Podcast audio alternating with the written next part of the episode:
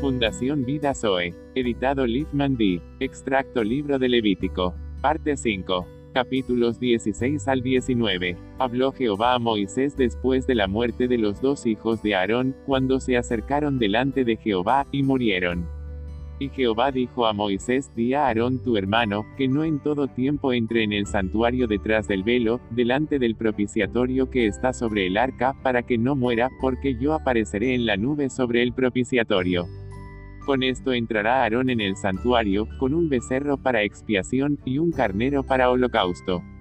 Se vestirá la túnica santa de lino, y sobre su cuerpo tendrá calzoncillos de lino, y se ceñirá el cinto de lino, y con la mitra de lino se cubrirá son las santas vestiduras, con ellas se ha de vestir después de lavar su cuerpo con agua.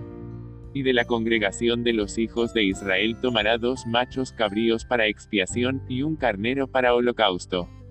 Y hará traer a Aarón el becerro de la expiación que es suyo, y hará la reconciliación por sí y por su casa. Después tomará los dos machos cabríos y los presentará delante de Jehová, a la puerta del tabernáculo de reunión y echará suertes a Aarón sobre los dos machos cabríos, una suerte por Jehová, y otra suerte por Azazel. Y hará traer a Aarón el macho cabrío sobre el cual cayere la suerte por Jehová, y lo ofrecerá en expiación.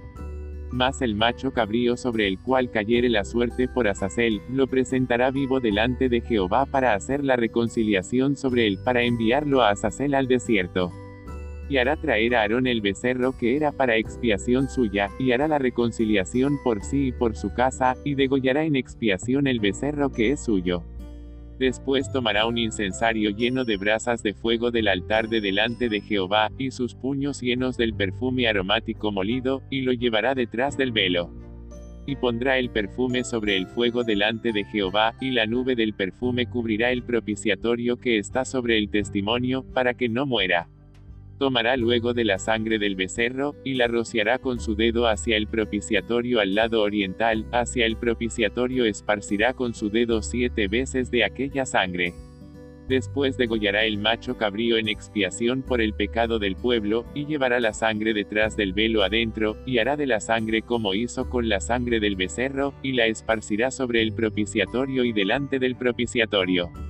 Así purificará el santuario, a causa de las impurezas de los hijos de Israel, de sus rebeliones y de todos sus pecados, de la misma manera hará también al tabernáculo de reunión, el cual reside entre ellos en medio de sus impurezas. Ningún hombre estará en el tabernáculo de reunión cuando él entre a hacer la expiación en el santuario, hasta que él salga, y haya hecho la expiación por sí, por su casa y por toda la congregación de Israel y saldrá al altar que está delante de Jehová, y lo expiará, y tomará de la sangre del becerro y de la sangre del macho cabrío, y la pondrá sobre los cuernos del altar alrededor. Y esparcirá sobre él de la sangre con su dedo siete veces, y lo limpiará, y lo santificará de las inmundicias de los hijos de Israel. Cuando hubiere acabado de expiar el santuario y el tabernáculo de reunión y el altar, hará traer el macho cabrío vivo, y pondrá Aarón sus dos manos sobre la cabeza del macho cabrío vivo, y confesará sobre él todas las iniquidades de los hijos de Israel, todas sus rebeliones y todos sus pecados, poniéndolos así sobre la cabeza del macho cabrío, y lo enviará al desierto por mano de un hombre destinado para esto y aquel macho cabrío llevará sobre sí todas las iniquidades de ellos a tierra inhabitada, y dejará ir el macho cabrío por el desierto.